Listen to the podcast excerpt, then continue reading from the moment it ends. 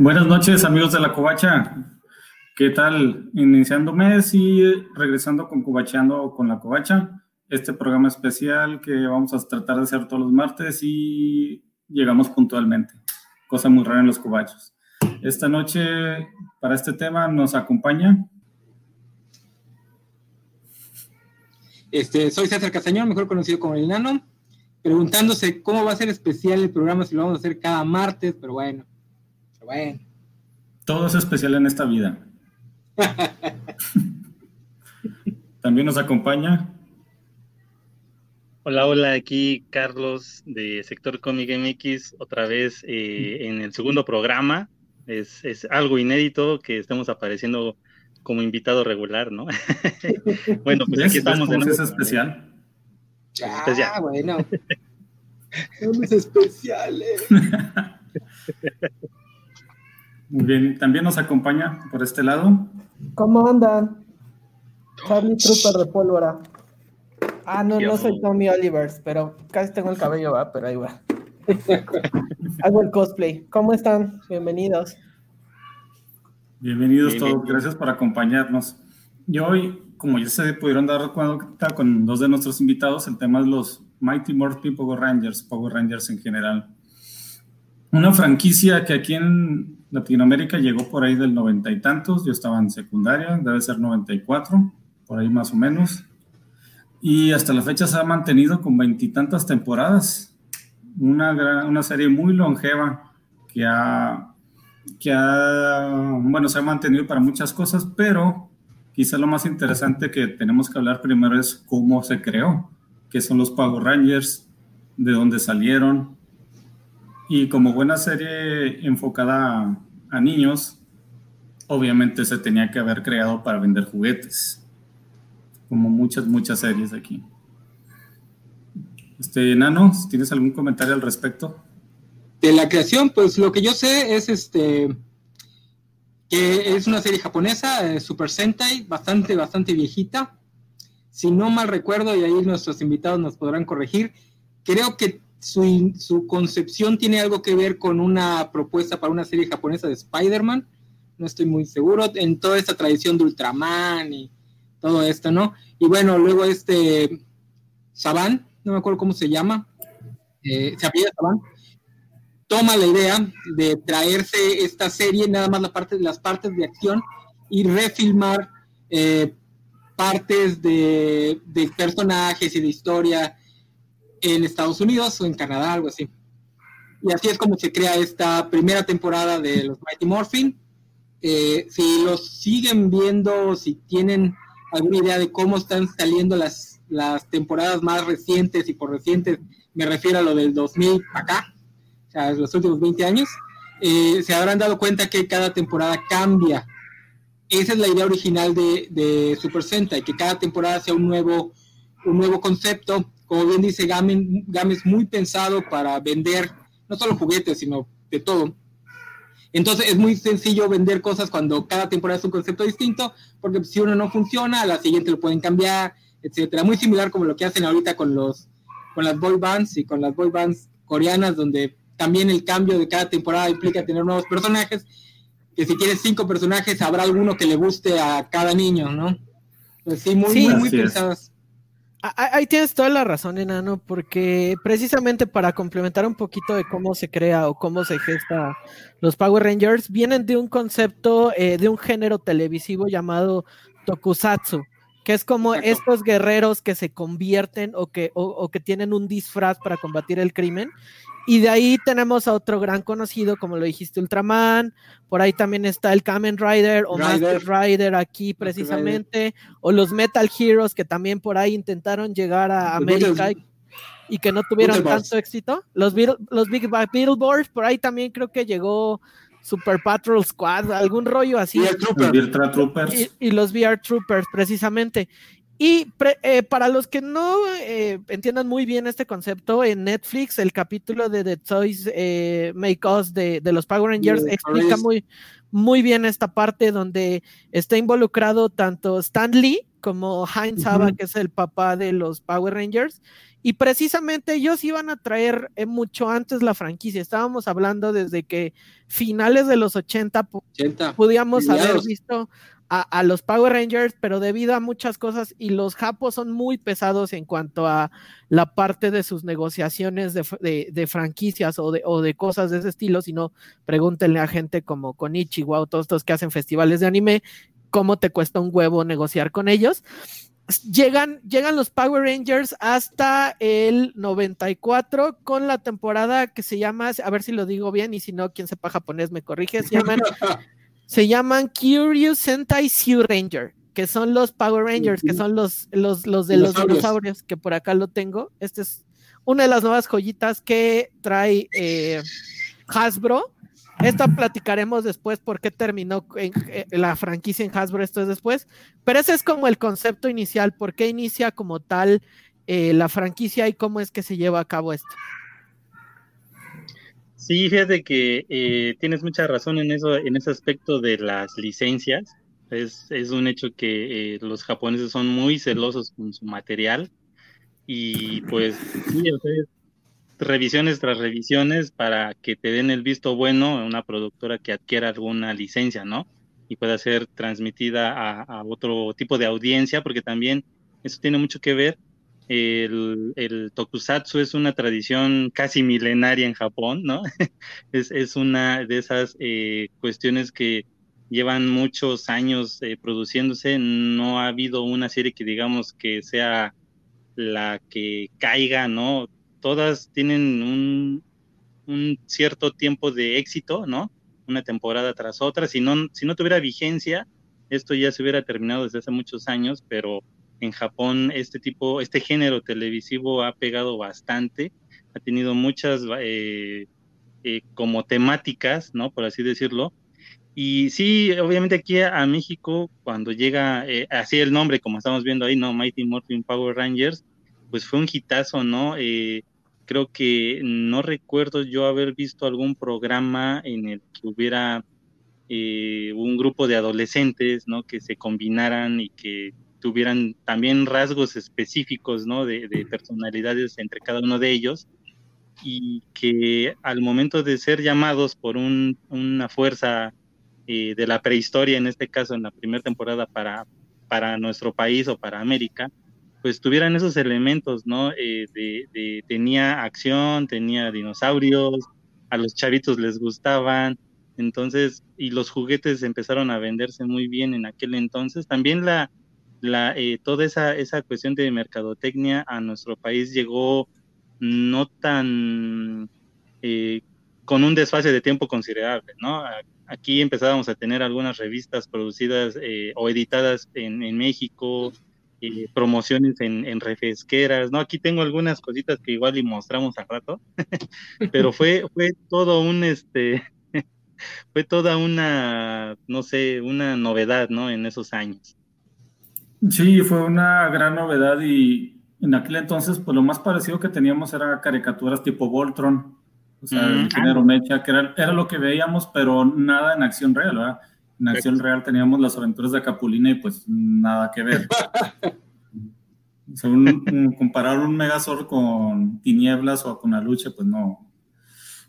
Pero sí, sí generaron un gran impacto en la, en la generación. Y también ese pequeño detalle que era con el que llegaron aquí este, estableciendo un género muy específico para cada uno de los Power Rangers, era la diversidad, por así decirlo, cuando estábamos en pinitos en ese concepto.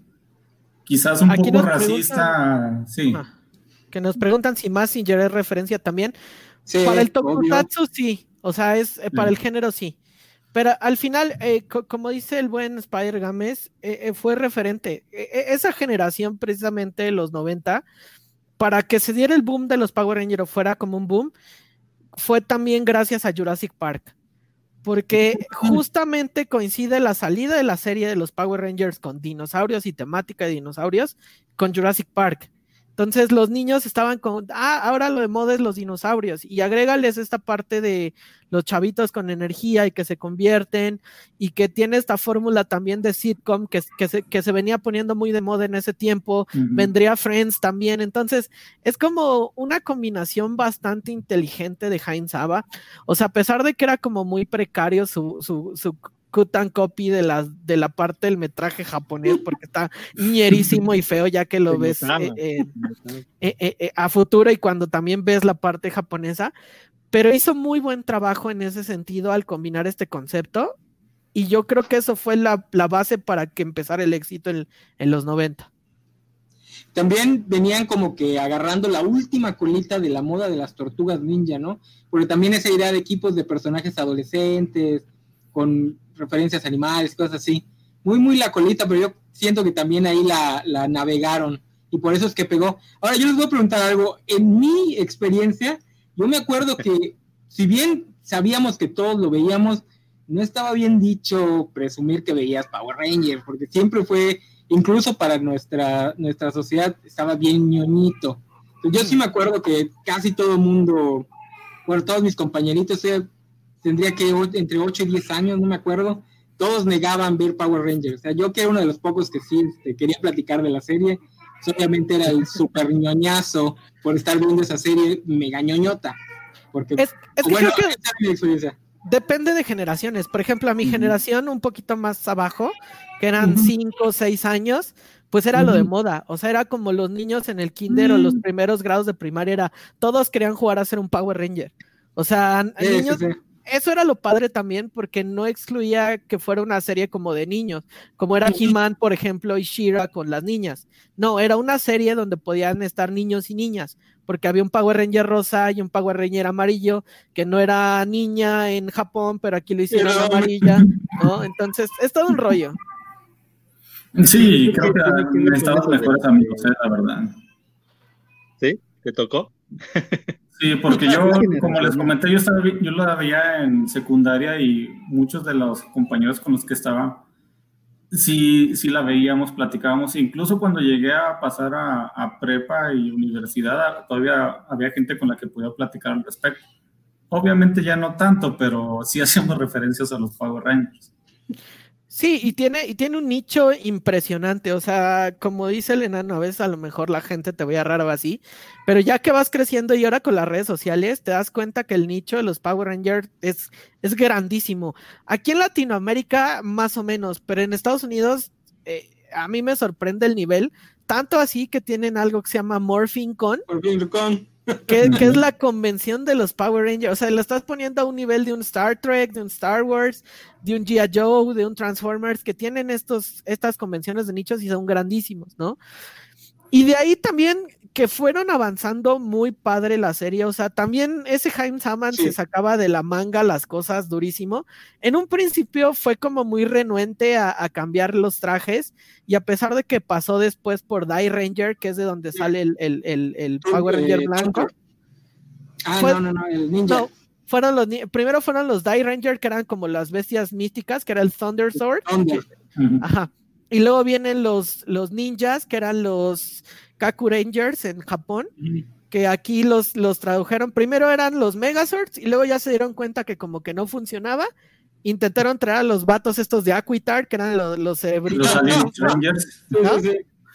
Y ya después de ahí, e, e, en ese Inter fue cuando fue su mayor boom, ¿no? Viene la película, la película es todo un éxito, e incluso hasta en Japón eh, la consideran como aparte también de este culto del Super Sentai, porque para ellos les impresionó tanto que una película de una serie de televisión pegara fuera de Japón y que no fuera hecha en Japón. Entonces para ellos fue como también un caso de éxito. Pero ahí también vienen muchos rollos, por ejemplo, decían, para vender juguetes. Bandai América no esperaba el madrazo que, que esperaban y hubo un tiempo donde la escasez de juguetes fue tremenda porque los, lo, lo, que, lo que había o lo que traían de, de juguetes era lo que sobró de los Sea Rangers. Y cuando se agotó y decían, oye, es que quieren más Megazords, ¿qué hacemos? Ahí es donde también entra la, la, gente de aquí de Bandai América medio a hacer juguetes con ayuda de Japón y es todo un rollo, o sea, tardó muchísimo en que explotara bastante también esta parte de los juguetes. Por ahí, a ver si ahorita les traigo, tengo un Megazord de hace mil años, que precisamente es como la contraparte del, del de Hasbro. Pero eran juguetes buenos, porque eran la, la, versión japonesa, era la versión que estaba chida, ¿no? No era, no era como, después hablaremos que con Disney y con la parte también de Nickelodeon, trajeron un bajón bastante gacho en los juguetes, pero ese es otro tema que agarraremos después. Así es, porque básicamente los juguetes que traían allá prácticamente llegaban a América, les cambiaban la caja y los ponían a la venta. Muchos de esos juguetes eran los originales que, tenían, que venían de Japón directamente. No, yo soñaba con tener una de esas figuras, precisamente les estamos viendo aquí en, en la imagen. Es que sí, eh, en, en particularmente sí, a mí me tocó eh, en una etapa cambio de primaria a secundaria. Decías tú también, igual quería yo tener a alguien para charlar sobre Power Rangers, ¿no? Pero pues tenía a mis hermanitos, ¿no? con ellos pues platicábamos, jugábamos. Y, pero sí, cada que veíamos esas eh, fotos, comerciales de televisión de los juguetes. No, hombre, se nos, moríamos por ganas de tener uno de estos, de estas versiones. Y, pues obviamente también, como en casi la mayoría de las series que tienen éxito en cuanto a juguetes, pues siempre cae la piratería, ¿no? Incluso ni en pirata pude yo tener ningún Entonces, sí, sí, sí. Entonces, cuando empezaron las promociones estas de cuando salió la, la película, eh, pues obviamente, ah, pues mira, vamos a cambiarla por corcholatas, ¿no? Taparroscas. Y solamente así podía yo decir, ay, mira, ya tengo un Power Ranger, ¿no?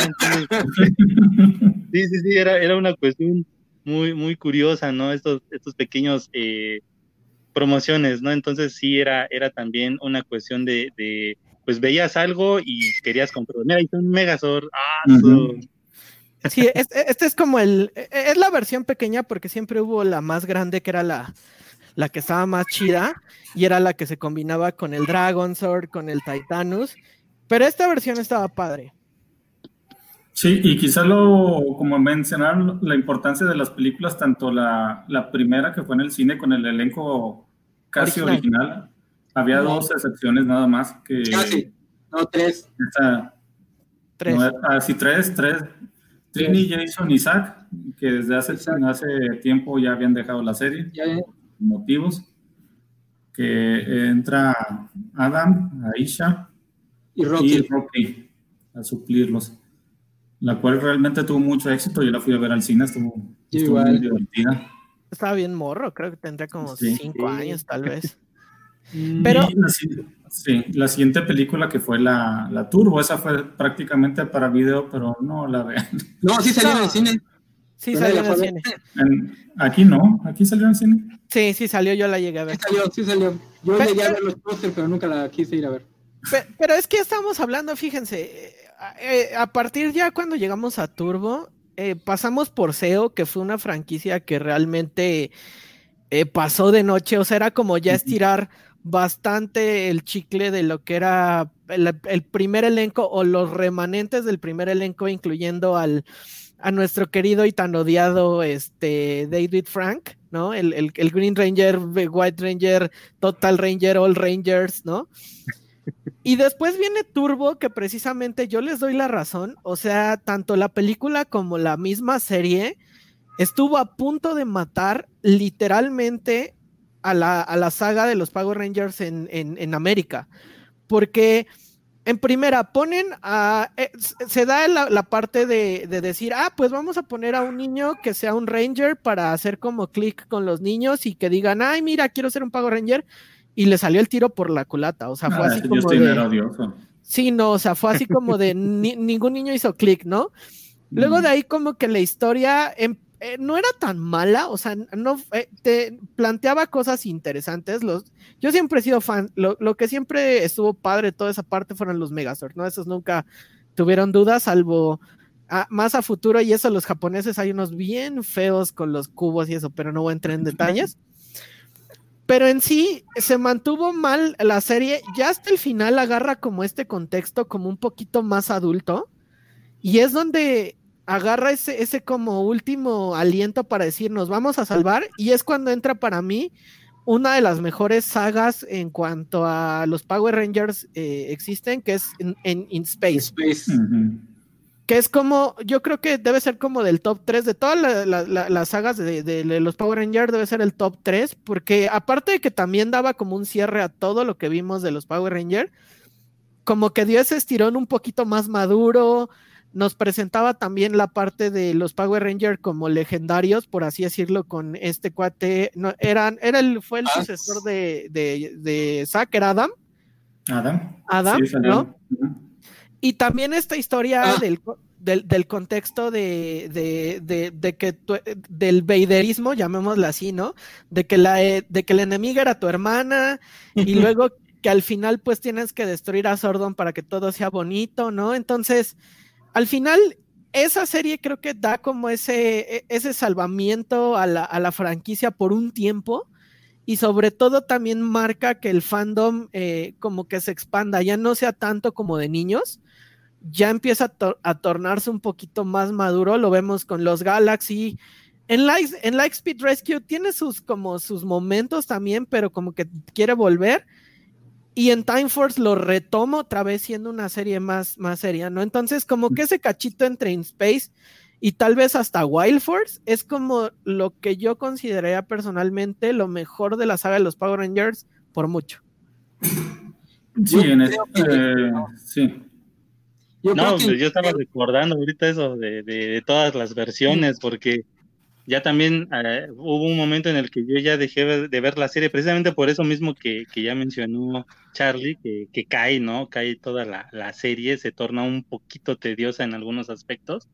Y aparte, bueno, pues por la edad y por otras ocupaciones, pues ya no la, la, la llegaba yo a ver, veía ya ¿Y ahora qué versión es esa? Decía yo, ¿y ahora por qué están en el espacio? ¿Quién es el jefe de policía que parece un perro? Está chingón su traje. ah, está, está, pero es más alto, pero está padre. Sí, sí, sí, ya estoy hablando de mucho tiempo después, pero eh, sin duda alguna, yo creo que cada una de las versiones posteriores a la versión original, pues sí tuvo algo que a lo mejor la mantuvo vigente, ¿no? En esto, en este aspecto. Pero ustedes, o al menos Charlie, eh, no sé si, si viste figuras de estas otras series o nada más te quedaste con las de la clásica. fíjate que fueron de las que más jugué, por así decirlo, y sí las tuve, pero ya pasó el tiempo.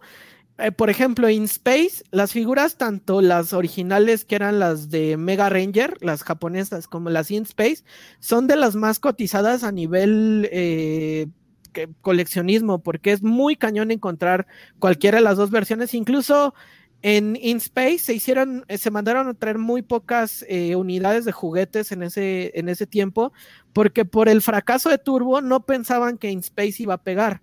Entonces decían, híjole, es que con Turbo nos fue mal. Entonces, si traemos en InSpace más, eh, más juguetes o así, pues se nos van a quedar y va a ser todo un rollo. Y resultó que no, y ahorita son de las piezas muy cotizadas. Por ejemplo, las, yo estoy buscando un Astro Mega Ship, que es el, el, el. Fácil en un, en un buen estado, ya abierta, te la puedes encontrar como en 3 mil pesos. Y ya con el kit, con la otra nave que era la, el, el, Delta Winger, debe estar como en 5 mil. Entonces, sí son coleccionables caros, o sea, sí realmente InSpace tiene coleccionables caros y los Galaxy también, porque a pesar de que también trajeron bastante después, se volvieron como esta parte de culto, ¿no? Por ahí en Lightspeed, dejen, ahorita voy a ir a buscar, creo que por ahí tengo el Megazord, también era un monstruote y fue también otra de las partes que empezó a vender eh, bastante, ¿no? Es, es, ese, ese como tiempo entre Turbo y Wild Force vendían muy buen marketing, tenían muy buenas cosas pero vendría como el final también de, de algo que tal vez una época de, de los Power Rangers buena y pasaríamos a, a, otro punto medio, medio, medio gacho ahí en el hueco. Mientras déjenme ir a buscar mientras, mientras ahí están con sus comentarios. Sí, sí es que... Yo creo que en Space eh, lo que hace es darle a la franquicia un núcleo que es el que se ha mantenido hasta ahorita. Yo creo que es poquitito el motor detrás de todo este fandom.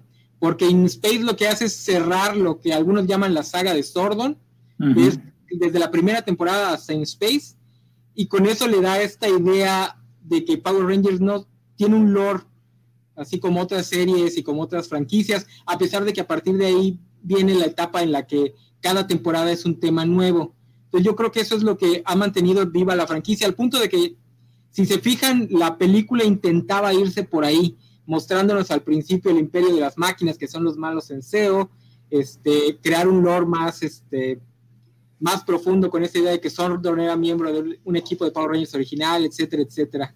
Ahí, ahí nos está mostrando el Carlos sus, sus este. Están bien chidas, se las vamos a ir a robar. Yo nunca, tuve ningún juguete original, nada más tuve un, este, Blue Ranger chafoncísima, que aún así a mí me encantaba, lo amaba. Ah, mira ese. Ay, güey. Ah, ese es el de la Speed. Y este, los trenecitos y todo eso. Este lo ah, conseguí como en mil, tal vez, pero es caro el, o sea, porque tiene un chorro de partes y, incluso este todavía está incompleto, lo, lo, conseguí hace poco aquí en los bajos mundos de lo que llamamos el Comic Rock Show. Eh, pero sí, fíjate que tienes toda la razón. Lamentablemente la, película o el reboot que intentaron hacer no era malo, o sea, realmente... Eh, esa película. Tenía, tenía, tenía cosas que pudieran haber explotado interesantes, pero no dio el estirón que esperaban. Y, y, eso lo vimos reflejado y vamos a hablar un poquito más tarde en ese sentido con los cómics. O sea, quisieron como acercarse a lo que estaba en cómic, pero también lo que, lo que eran las series, o sea, hacer como un, una amalgama medio extraña ahí que no les funcionó. Y pues que lamentablemente no era como, como padre, ¿no? O sea, creo que pudo haber dado más. Y es lo mismo que pasó con la serie, o sea, lo vemos ahorita, ¿no? Vimos el brinco entre SEO, que era la parte de, hablaban del imperio de las máquinas, ¿no? Luego viene Turbo con este bajón, vuelves a subir con Space y los Galaxy porque era todo espacio. Viene Lightspeed Rescue con la parte este de los trenes, del, salvamento. Y viene Time Force, que para mí es la serie más madura que hay de los Power Rangers. O sea, eran, eran historias que, las veía un niño y tal vez no le latían tanto, pero si tú las veías ya como adolescente o adulto, era como otro rollo. O sea, era como de, oye, está, está interesante porque te planteaba esta situación de si los malos realmente eran malos por, por todo este rollo de, querer atacar porque los discriminaban, porque al final eran como mutantes, pero resulta que pues eran mutantes por todo este rollo de, de experimentos, o sea, al final no eran malos como, no sé, una Rita Repulsa que sí quería destruir a la Tierra fuerzas, ¿no? Entonces sí tenía como esta cosa, e, este, este punto más maduro. Vemos también, eh, en, por ejemplo, en Los Galaxy vemos una muerte, ¿no? O sea, algo que nunca habían tocado en, el lore eh, de la parte de América. Y en Japón a, veces se les, se les, moría un integrante, ¿no? Era como, eran como Krillin, ¿no? Era de si no se te moría un integrante en, en Super Sentai, no, no era buena temporada, ¿no? El, y Green, el Ranger original se muere en la, en la japonesa, ¿no? Es correcto. El buen Burai se muere porque era hermano del, del Red Ranger y allá la vela no era la vela de poder, era la vela de su vida. Entonces, si se acababa la vela, se moría. ¿no? Aquí era como de, ah, no, ¿cómo vamos a matar al, al, al, al, guapo Green Ranger, ¿no? Que hasta lo hacen blanco y luego le dan como 20 Rangers, ¿no? Y después vamos con Wild Force, que para mí también es otra de las grandes series. Déjenme eh, rápido ir por el Megazord. Sí, de, de fíjate que el Red Ranger a mí nunca me, me cayó muy bien, pero realmente es una, una temporada muy importante por la, la, dinámica que hay entre los personajes. O sea, ya en Time Force nos habían mostrado cómo la Pink Ranger era prácticamente la líder del, del grupo sin, sin decirlo. Y acá en Wild Force teníamos a la Yellow Ranger que estaba guiando al equipo en lo que parecía el Red Ranger. Claro. Ajá. Y es una de las cosas importantes que tiene esta serie. Aparte de un evento muy especial que vamos a hablar en un momento también. Sí, y sobre ah. todo, eh, y sobre todo aquí lo vienes diciendo, ¿no? anteriormente en, las, eh, digamos que las series pasadas, como que de repente se empezaban a juntar eh, otras generaciones de Rangers con, con, los Rangers actuales, como era una tradición en Japón. En Japón siempre antes del cambio de, como de generación o, recientemente en el cambio de generación, hacían una, una salida a los, la anterior generación, ¿no? Entonces siempre era como de el capítulo de Car Ranger con los O-Rangers, ¿no? O el capítulo de los Die Ranger con los U-Ranger. Pero aquí en América se instauró casi hasta Turbo, que es cuando llegan los antiguos en In Space en los Galaxy que también vimos ahí combinado, incluso llega a ver, ahí es donde se combina muy padre eh, In Space con los Galaxy en la muerte de, la, de, la, de la Pink Ranger, con, los con los Psycho, Rangers, que se volverían importantísimos después y se harían también un lore bien interesante alrededor de ellas.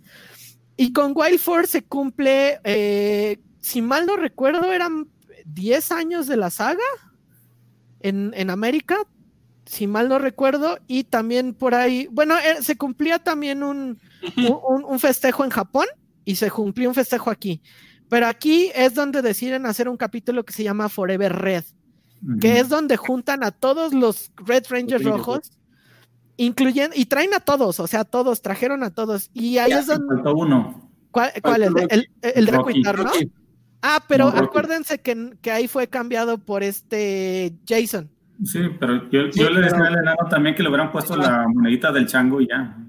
Sí, va a ser el mismo traje, pero sí con monedita diferente. Pero, pero ahí, recordemos también que juegan mucho con la polémica. Recordemos que también en ese tiempo, y, y yéndonos hacia atrás, cuando sale Jason, eh, Trin y Zack, no es porque hayan salido porque se fueron a la convención y que después en los cómics iban a hablar otro, eh, se convierten en otro lore. No, era por lana. Entonces también por ahí se convierte como en un pique bastante duro entre eh, el Green Ranger, este David Frank, y este Jason, que es, ay, ahorita les digo cómo se llama su nombre.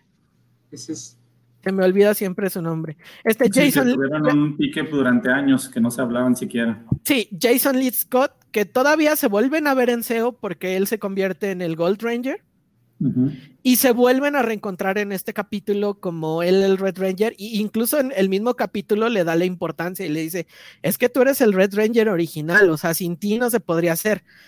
De ahí venía una, hay una leyenda urbana bien interesante, precisamente de este capítulo, donde eh, antes de que eh, Saba vendiera los derechos a, Disney para, hacer la serie y que a la postre vendías a, hacer Ninja Storm y algunas otras más, él quería como revolucionar y hacer su propio Super Sentai americanizado, o sea, ya no eh, depender de los de la parte de Japón y él hacer su serie y se, iba a llamar las, los Power Rangers Hexagon que iba a ser una división entre el Green Ranger, o sea, este David Frank iba a tener una parte de un Ranger y la parte rebelde le iba a llevar el Red Ranger Jason Scott y se supone que entre ellos iban a como a combatir un enemigo en común, pero se supone que pues siempre había como un pique entre ellos porque unos eran como los rebeldes que no les latía como llevaban los, los que eran como los, los sindicalizados, por así decirlo. y al final se iban a unir en un equipo muy chido para ahora sí destruir realmente a la maldad. Era como lo que pretendían. Pero entre que no hubo presupuestos y que James Saban dijo, ¿saben qué? Ya estoy hasta el queque de los Power Rangers se decide, eh, se decide vender la franquicia y es la primera venta de la franquicia, porque ha tenido varias, y la compra Disney. Entonces todos pensarían, oh, llega Dios Disney y los Power Rangers y va a ser un hitazo, ¿no? Eh, todos, todos imaginaban un parque de diversiones de Disney o al menos un juego en Disney World. Pero ¿qué creen? No pasó mm. nada más que unos juguetes en la Disney Store creo que ha sido de los peores momentos en, cuanto a, a los Power Rangers, por así decirlo, porque ahí sí totalmente Disney lo que hizo fue realmente, eh, pues, hacerlos para niños, que es su target, ¿no? O sea, realmente hicieron los juegos, hicieron toda esta parte como de como de hacerlos un poquito más infantiles, se llevan la producción de, eh, de, la filmación de Estados Unidos, de donde se hacían originalmente, a la parte de, Nueva Zelanda, donde salía más barato y, y, así, incluso utilizaban menos metraje japonés, hacían más cosas eh, grabadas, y pues realmente no funcionó, o sea, fueron una, dos, tres, cuatro, cinco, seis, siete, ocho, nueve temporadas que se llevaron, eh, no, ocho, eh, perdón, eh, ocho temporadas que se lleva Disney y realmente rescatables, por ahí podríamos decir RPM tal vez por la historia que tenía y las demás de plano pasaron de noche, ¿no? O sea, Ninja Storm realmente fue un muy, un, muy mal recuento, o sea, nada que ver con su contraparte y tenían mucho que, tener. Dino Thunder eh, fue un refrito, intentaron hacer lo mismo que Mighty Morphin. SPD, el que decían del, del perrito eh, con el traje, pues sí, pero realmente, eh, híjole, quedó a deber también. Mystic Force, una basura, creo que es de las peores que, que hay en toda la franquicia, junto con Mega Force, y eso hablaremos después. Operation Overdrive, que por ahí medio se salva. Jungle Fury, que también es malísima. Y terminan con RPM, que fue su último intento como de, de meter ahí Disney a la parte otra vez de los Power Rangers de la Disney era, pero ya de plano con RPM dijeron, es nuestra última temporada, no nos queremos hacer cargo de la franquicia, se la vuelven a vender a, a, Saban. Sí, de hecho, con, pues fíjate que con Ninja Storm eh, sí era como, bueno, pues traían toda esta cuestión, pues obviamente japonesa, ¿no? Toda esa cultura de guerreros, samurai y ninjas. Eh, sí, fue un desperdicio porque había muchos villanos que traían también, o al menos yo soy, yo soy un poquito eh, aficionado a toda esa cultura japonesa de los kaiju, los, este, los, los yurei, todo ese tipo de fantasmas también y tenían muchas eh, oportunidades, o más bien tuvieron muchas oportunidades de, traer como que toda esa cultura de, terror o de monstruos en, sus personajes de villanos. Sí hay uno que otro que, los trajes me gustaron muchísimo, ¿no? Se veían como esos samuráis este, muy bien armados, o sea, me gustaba muchísimo esa, esa versión también de, de Ninja Storm y aparte la historia de los hermanos, ¿no? También era algo que me llamó la atención un poquito al principio, te digo, pero después le perdí el hilo. La retomé hasta SPD, que es lo que te digo que me, me gustó muchísimo el personaje del jefe, pero obviamente cuando está, cuando está con su traje de Ranger, ¿no? Es un traje, no sé, eh, en tonos oscuros, un faldón, no sé, se veía genial y aparte cuando salía en acción en algunas escenas de, combate era realmente poderoso. Entonces sí, me, llamó mucho la atención ese, ese traje y dije, si hago cosplay algún día, este sería el, el jefe de policía de SPD, ¿no? Sí, fíjate que de SPD tienen una situación curiosa porque agarraron un poco del lore de los Power Rangers antiguos, porque uno de los personajes, su papá fue un Power Ranger. O sea, aquí ya te lo manejan como que es una organización este, internacional o, así privado o algo así. Y lo curioso es que la, es que la foto de, esa persona, del padre de él, es el Ranger rojo de Time Force. O sea, el traje, no el personaje. Y mucha gente siempre queda, con esa idea de que no, es que el, Ranger rojo de Time Force era su papá, pero no, o sea, como que es el traje que encontraron ahí, vamos a reciclar este para la trama. Y lo curioso es que él, él quiere ser el Power Ranger por su papá, pero no fue, o sea, al principio de la serie era el azul y siempre tenía el pique con el rojo porque él quería ser el rojo, por la tradición familiar. y de hecho, así es como... Sí. Continúa, continúa. Y así es que... Oh. y cambian mucho las personalidades de los personajes. Al principio son de cierta forma, tanto el Ranger rojo como el amarillo son reclutados, por así decirlo, por sus habilidades en, los, en las bajas esferas del, de la, del lugar donde se desarrolla la serie. Y al final el Ranger Rojo se, se va, se deja su lugar por otro puesto y él ocupa su, su lugar como Ranger Rojo. Sí, sí, se le cumple, ¿no? Se le cumple. De hecho, así es como medio van queriendo construir el lore, que es bastante holgado, ¿no? No, no se meten tampoco en querer hacerlo muy, muy firme. Hay, ahorita me acuerdo de otro que es este, el actor de una de las temporadas después de Ninja Storm, creo que su hermano o él mismo actuó como extra en, Ninja Storm. O sea, se ve en la academia ahí, este, Ninja. Entonces después hacen un comentario cuando él ya es actor principal como Power Ranger, o su hermano, algo así, no, no estoy tan seguro. Hacen un comentario donde dice que su hermano fue parte de la academia Ninja de, Ninja ah. Storm. ah, sí, sí. Es la, el, rojo, decía que su hermano fue a la Academia Ninja. Academia Ninja. Ya volví, es que me habló Sordoni, hay que. Pero sí, no, o sea, hablar de los Power Rangers, hablar muchísimo, o sea, también de, como decían, actores salieron bastantes, o sea, por ejemplo, la Power Ranger amarilla de RPM es la misma que sale en iZombie. Y hay actores que realmente, por ejemplo, viven de eso, o sea, de que dicen, oye, van a las convenciones y, le, y les firman y viven de ese lore. Pero hay otros que de plano dicen, no me recuerden eso, ¿eh? es, es, muy curioso ahorita que tomas este, este tema, así como dices que actores van y vienen. Eh, hace mucho tiempo, eh, bueno, yo a veces también tengo conversaciones con uno que otro actor de doblaje porque me he llegado a pues, hacer amistad con alguno de ellos. Y, mencionaban que, que si eres, eres, eres de los buenos actores de doblaje, en algún momento también fuiste un Power Ranger, dice. Entonces era así como que también muchos actores de doblaje han pasado por muchas, muchos personajes de Power Rangers. Y también es algo muy curioso con lo que menciona Charlie, que sí hay unos que en el momento en el que les recuerdan, ¿no? Y pues sí fui Power Ranger, así como que mejor, ¿no? Exactamente.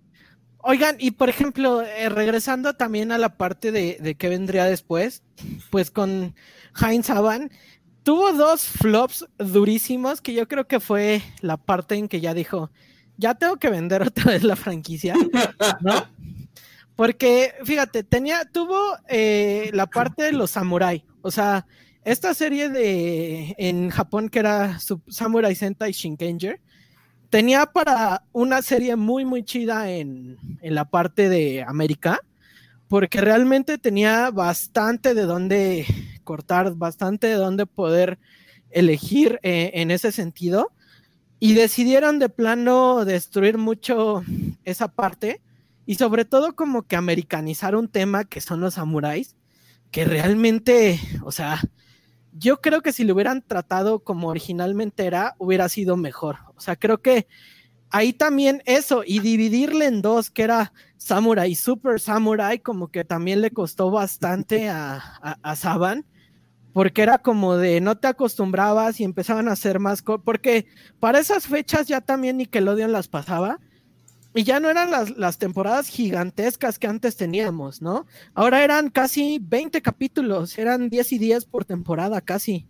O sea, eran, eran series ya muy cortas, ya no podías desarrollar tanto. O sea, por ejemplo, Samurai era creo que 20 o no sé, o menos capítulos y Super Samurai era casi lo mismo. Entonces, pues de dos fragmentos no hacías como que mucho, mucho rollo, dejaron muchos cabos sueltos muchos power-ups y sobre todo tenía bastante como de dónde elegir, ¿no? Y luego viene, creo que el peor error que pudo haber cometido Heinz Haban, porque era una temporada que tenía todo para hacer. Bueno, dos temporadas y era Megaforce. O sea, Megaforce y Super Megaforce fueran el clavo para Heinz Haban para decir basta con la. Con, la, con, la, con lo que llamaría Power Rangers, porque por un lado tenías a Goseiger y a Gokaiger, que tenían claramente una visibilidad hacia los Super Sentai de atrás. Uno era por medio de cartas y el otro era por medio de las, de las, de las llavecitas. Que, que, los Power Rangers se podían convertir en sí mismos ellos en un, en un Power Ranger del pasado. Aquí tuvieron bastante para hacer ese... Eh, eh, eh, o sea, pudieron haber explotado bastante ese concepto, incluyendo la famosísima, y lo voy a poner así, batalla legendaria. Porque a pesar de que intentaron hacer este regreso de los Power, otra vez Power Ranger de atrás, que traemos a, a todos los que se puedan, se sintió tan mal hecha y tan mala, o sea, realmente tan mala la, saga, que, dio pena en ese capítulo. ¿eh? más que agradarte o gustarte o decir, este era el, eh, capítulo que, todo fan de los Power Rangers esperaba en su momento. Terminó siendo un flop durísimo. Y sobre todo también terminó siendo el último clavo que le faltaba a la serie para Bye. O sea, realmente era como de chavo. O sea, la, hiciste mal, ¿no? O sea, y sobre todo e, e, es, bien gracioso. Hay un momento bien gracioso que me, me recuerdo de esa serie me tocó ver Gokaiger y tiene sentido, ¿no? O sea, te podías transformar en todos los Sentai y no había bronca. Pero aquí de repente te transformas en los, en los Sentai de Die Ranger, por ejemplo. Y dices, ah, chis, ¿de dónde, vienen estos poderes? Pero ahí es donde, ahí es donde Heinz Saban dice, ah, no se lo esperaban, porque estos son los Power Rangers legendarios. Y los, y, los, y los Die Rangers son el Power Ranger Squadron. Y los Maxman son los Lightning. Y los Changeman son los Blitz. O sea, se empezó a inventar tanto este rollo. Fue muy gracioso en su momento, pero tiempo después también el cómic les da como este, redime su, su idea, pero al menos le explica un poco mejor, ¿no? Dice, oye, ¿sabes qué? pues ya este, vamos a hacer todo este rollo bien y todo ese, e, ese punto, ¿no? Ya después ahí es donde eh, llega Ninja Steel. Y bueno, primero es, Dino Charge y luego, y luego viene Ninja Steel, que fueron como series que pues pasaron sin pena ni gloria. O sea, como decíamos, eran para vender juguetes, no lograron vender juguetes. Aparte, la calidad del juguete a partir de Megaforce bajó bastante porque ya no los desarrollaba como tal Bandai, ya lo tenían otras franquicias la parte de, de, lechura de los juguetes y realmente eran malos, o sea, ya hasta la calidad, o sea, si por ejemplo ves ahorita el, eh, eh, la parte de, de aquel, mi, mi famosísimo Gao King o, eh, o, el, o el Megazord, pues es metal y yo puedo ponerle una pieza de un japonés y no hay tanta bronca, ¿no? Pero si, por ejemplo, quisiera combinar, por ahí tengo creo que uno del Samurai, combinarlo con uno de Japón, ya no se podía porque el, americano era más grande, porque pensaban que entre más grande, más les iba a gustar a los niños americanos, ¿no? Y resultó que no. Y ahí es donde también viene la debacle muy cañona. Pero en ese sentido, también dio nacimiento a dos de las cosas más importantes.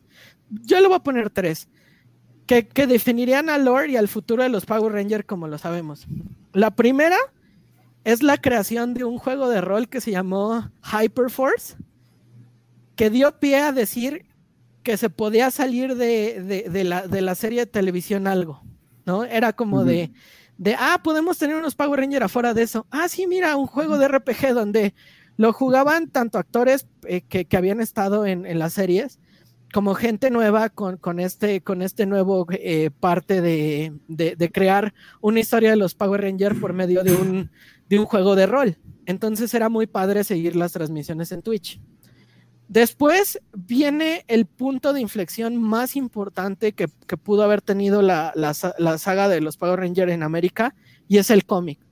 Con Boom Studios, de la mano de la franquicia, le dieron un giro de 180 grados a los Power Rangers. O sea, tú los ves en el cómic y alguien le dices, oye, mira, esto es un cómic de los Power Rangers. Lee y dice, pues, ¿qué rayos es esto? O sea, esto no era lo que yo veía en los en, los noventas, ¿no? Hay, hay, por ejemplo, el buen Carlos tiene el cómic, o sea, tú los vas leyendo y hay un personaje verdaderamente importante que es el que hace el cambio totalmente y se llama Lord Dracon, que es uno de los mejores villanos que pudo haber existido en los Power Rangers y tenía que ser un Power Ranger como tal, ¿no? Sí, sí, es que esto en los cómics, esta nueva, nueva oleada de cómics de los Power Rangers vino a revitalizar porque en su tiempo existieron en los 90s, 2000 pero eran calcas de episodios o eran historias más simplonas, más sencillas.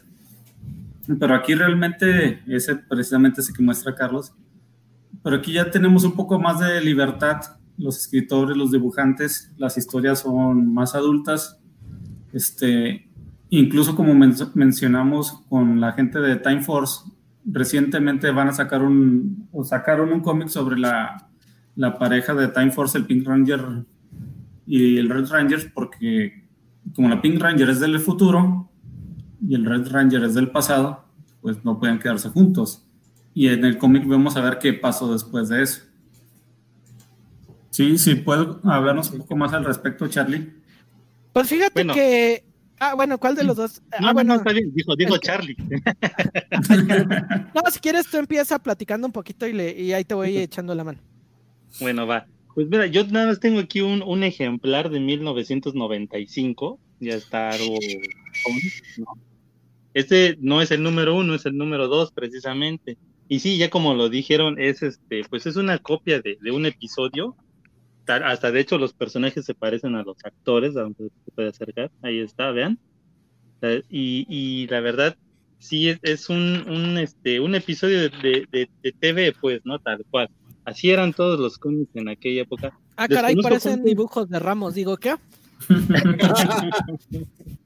Deja de ver quién es el artista. Dice eh, John Hayvick y Aaron McLean. No sé quiénes sean. Pero me, me, gustaba porque tenía eh, pues también propaganda o anuncios de la primera temporada ¿no? de, la serie.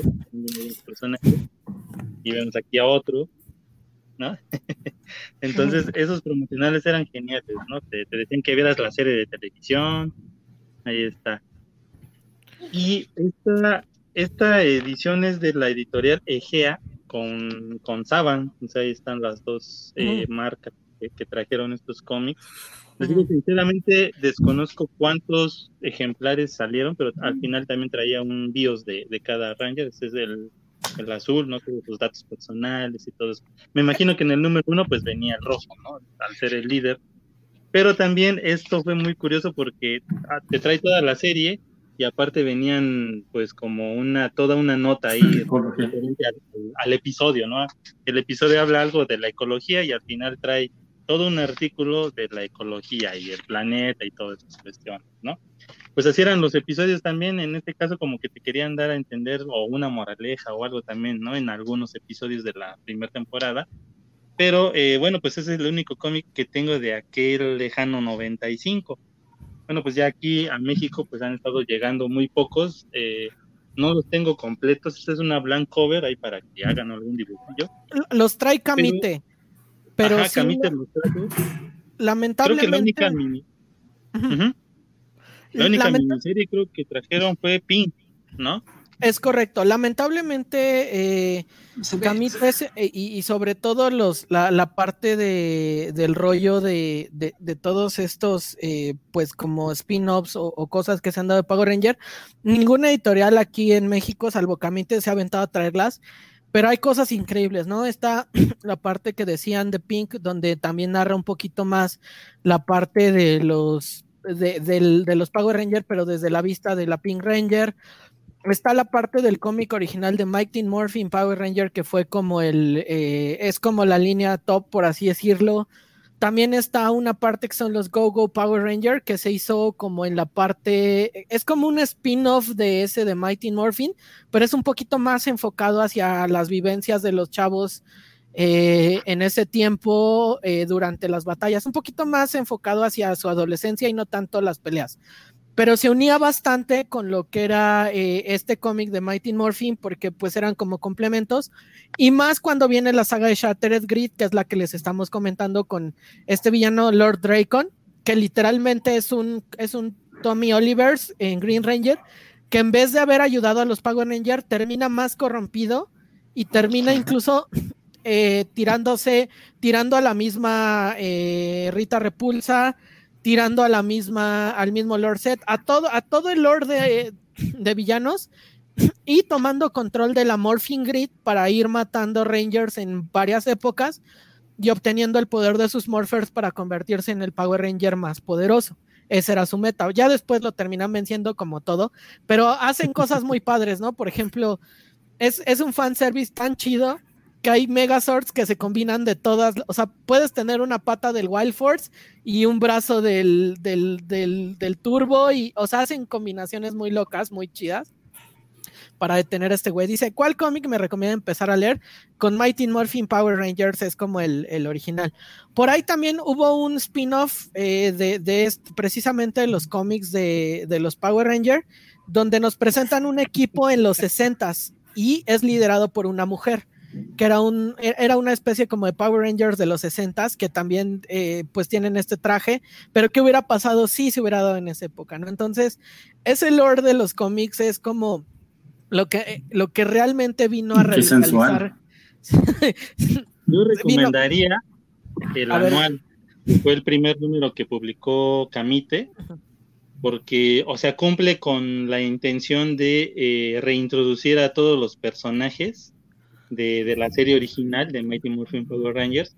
Este, este eh, inicia con una historia de, el, ahora sí que una semana en la vida de, y nos muestra pues de Jason, el Ranger rojo, y es ahora sí todo lo que hace de, lunes a domingos, actividades, todo eso. Y aparte hay historias también de los villanos, también de la pareja comedia, ¿no? Hulk y Skull, eh, que ellos sueñan con ser Power Rangers, aquí está, mira, o sea, ahí velos nada más. Que, Power Ranger Malva. Que, que, Hulk en Hyperforce es un Power Ranger. Ajá. Cumple su sueño. Sí, y en esta historia, o sea, digamos, si quieres empezar a leer algún cómic que te reintroduzca a todos estos personajes, el anual, que fue el primero que trajo Kamite, es un muy buen inicio para después ya saltarte a, pues, a la serie regular, ¿no?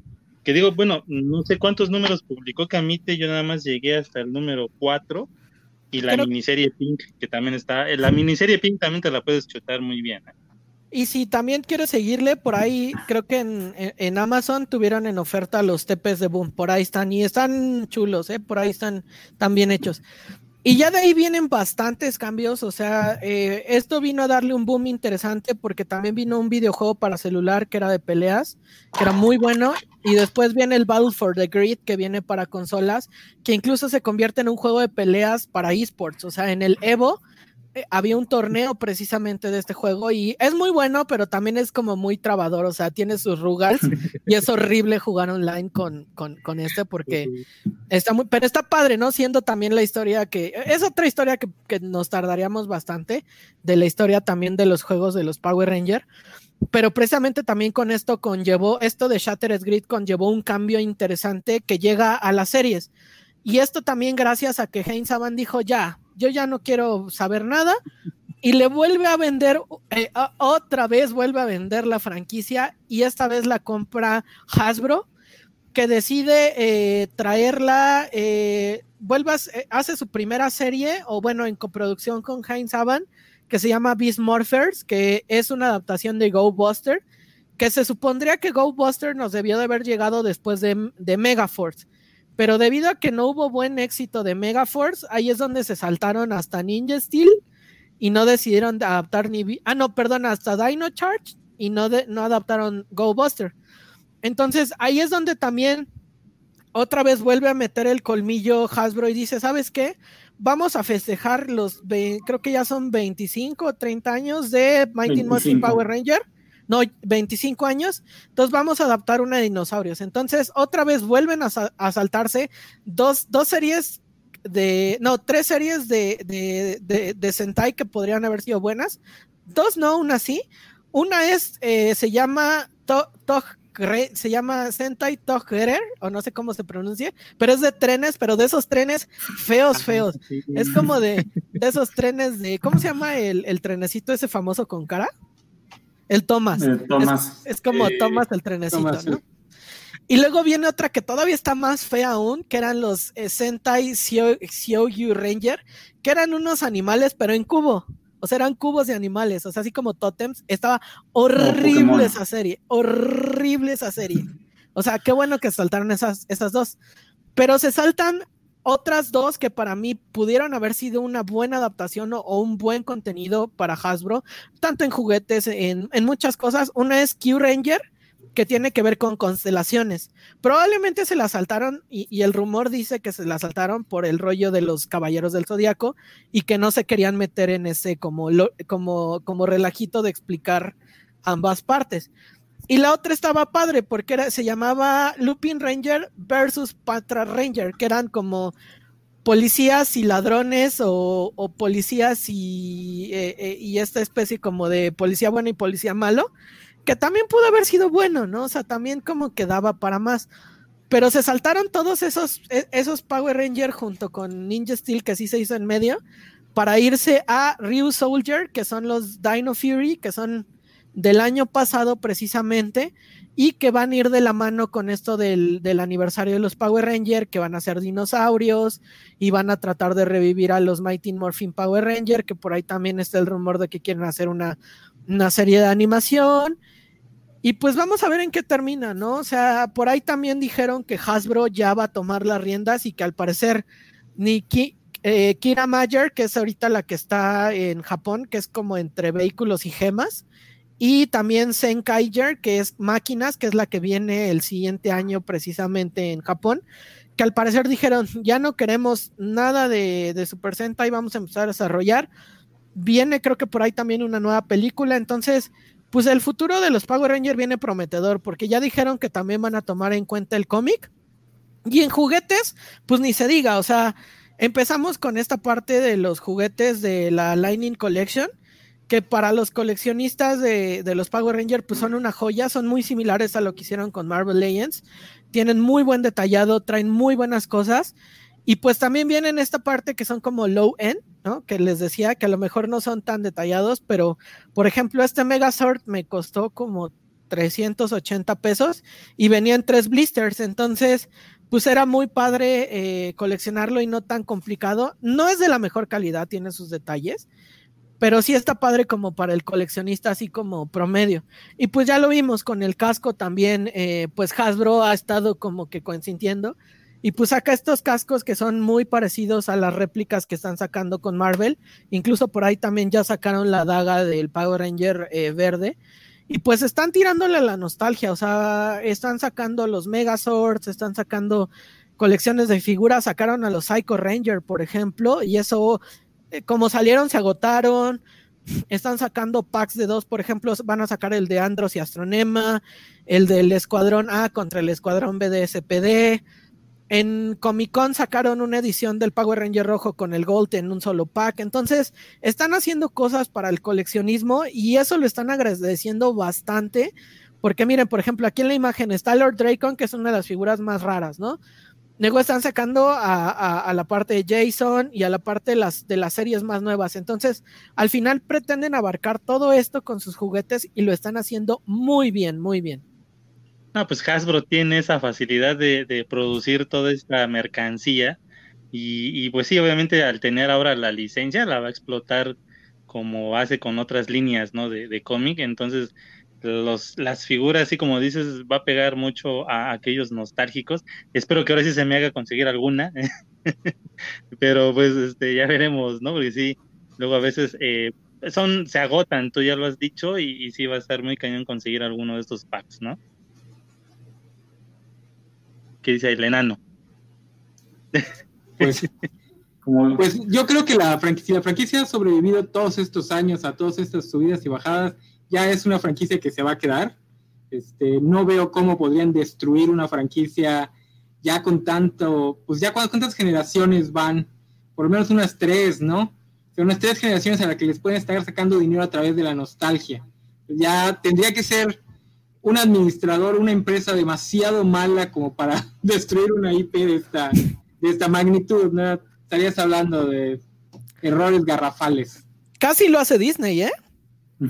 Sí, por eso, Si, ya sobrevivió a esto, al gran cambio de milenio y de al cambio de pasar a digital, que se acabaron las series a lo antiguito, etcétera, ya veo muy difícil que la franquicia vaya para abajo, especialmente si están entendiendo que tienen que explotarla desde diversos ángulos, ¿no? Películas para el público general, cómics para los más viejitos, juguetes para todo el mundo, etcétera, etcétera. ¿Tú con cuál sí, como vimos. Yo, no, yo me quedo con la, la saga original de Sordon. las primeras, este, las primeras temporadas. De las más nuevas he visto capítulos así espaciados y no, ninguna me engancha lo suficiente. No te emocionas mucho. ¿Cómo? Que, no, te emociones mucho. Por ejemplo, el, capítulo este que hubo de, que trajeron a, otra vez a Jason en el Beast Morpher, el último, eh, no, no fue la gran cosa, salvo la batalla de los Megazords y eso que es más CGI que nuestro amiguito de caja de antes, ¿no? Que era más divertido. No, ya no emocionan. De hecho, a mí me gustaría más que las películas trataran de recrear lo de los cómics, no que se fueran más por ahí. Ah, sí, a mí sí me gustó la última, pero pues a los demás no. Sí, no, pues este, el tema de los Power Rangers da para muchos, muchos programas y pues por desgracia el tiempo para este ya se nos vino encima, por lo que tenemos que cerrar con los comentarios finales porque pues es una franquicia que muchos añoramos eh, recordamos con nostalgia y, y, pues las grandes compañías aprovechan de hecho vendiéndonos sus, sus monitos, como siempre van a hacer. Bueno, este, Carlos, palabras finales ya para cerrar y despedirnos, por favor. Bueno, pues este, ahora sí que sea cual sea la temporada que, les guste ver, pues eh, traten de recordar que siempre hubo algo al principio de todo esto llamado Power Rangers, ¿no? Vean, traten de ver las originales, es un poquito difícil a lo mejor de, conseguirlas actualmente. Están en Netflix. están, en Netflix, Ahí está. Échense un clavado a Netflix para que vean las primeras temporadas, vean cómo, cómo eran los efectos especiales en aquella época van a poder distinguir el corte de la, grabación gringa con la grabación japonesa. Entonces, eh, es, es, algo muy bueno de recordar. Entonces, y pues ya veremos a ver qué dicen las nuevas generaciones con estas eh, series nuevas también, ¿no? Así es. Charlie, puntos finales ya para despedirnos. Pues bueno, ahí va mi otra hora de puntos. No, no es cierto. No, ya, perdón, perdón si no los dejé hablar, perdón, perdón. Es que es una de las franquicias que más me gusta. Pues yo creo que eh, gracias a Hasbro y sobre todo a, la correcta decisión de Heinz Saban de poder vender de nuevo la franquicia, tenemos bastante futuro. Sabemos que Hasbro, a pesar de todo, ha, tenido como este tacto para los fans en todas sus eh, series que tiene, llámese Transformers, Marvel, eh, G.I. Joe, N cantidad, y las ha sabido explotar bien, ¿no? O sea, claro ejemplo está que tenemos My Little Pony Power Ranger, ¿no? Es algo que se agradece bastante. Pero, pero de ahí en fuera, eh, pues se ve un, futuro prometedor, ¿no? Tenemos el juego de rol Hyperforce todavía, tenemos los cómics de Boom que han sido de los más vendidos, incluso es el más vendido de la, de la editorial, entonces pues no creo que la editorial vaya a querer soltarlo tan fácil. Eh, los juguetes, vamos a tener juguetes hasta para aventar en la televisión, como, como decían, a lo mejor eh, pues sigue como tal el, formato de las series o deciden hacer eh, animaciones, por ejemplo, con los cómics, que sería algo que sería un movimiento bastante agradable si consideramos el antecedente, por ejemplo, con Transformers y Hasbro, entonces podría ser un muy buen punto. Y pues hay, hay Power Ranger para rato, ¿no? O sea, como decíamos, ya vamos tres generaciones que los vemos y las que vienen, y sobre todo también en Japón. Si todavía en Japón siguen sacando, aquí vamos a seguir, y si no, nos los inventamos, ¿verdad? Como el Power Ranger plateado de la parte de los Lightspeed, que fue el primer Power Ranger eh, americano. ¿Plateado o Titanium Ranger? Era plateado, era Titanium, plateado es lo mismo.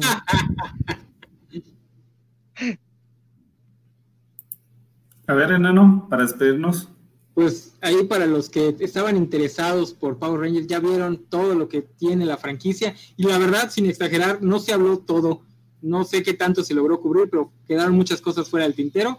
Ustedes tienen casi 30 temporadas de la serie americana, muchas más de la serie original japonesa, hay cómics, películas, juegos, etcétera, etcétera. Es una IP que es muy amplia, así que donde sea van a encontrar algo que les guste. Este, así que echen un ojo.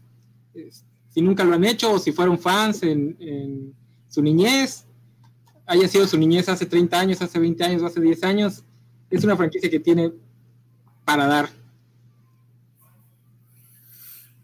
Así es, es una franquicia con mucho tiempo. Este, aprovechen que están en Netflix todas las temporadas. Yo en especial les recomiendo la de o ilegales en algún lado. El tianguis deben estar todavía. Les recomiendo la de Time Force y la de Space. Son las que a mí serían las dos primeras que podría ver. Y creo que se nos acabó el tiempo por hoy. Muchas gracias por acompañarnos. Gracias a, nuestros amigos que nos acompañaron, a los invitados. Y los esperamos el próximo martes en otro más Cobachando. Suerte. Ahora sí.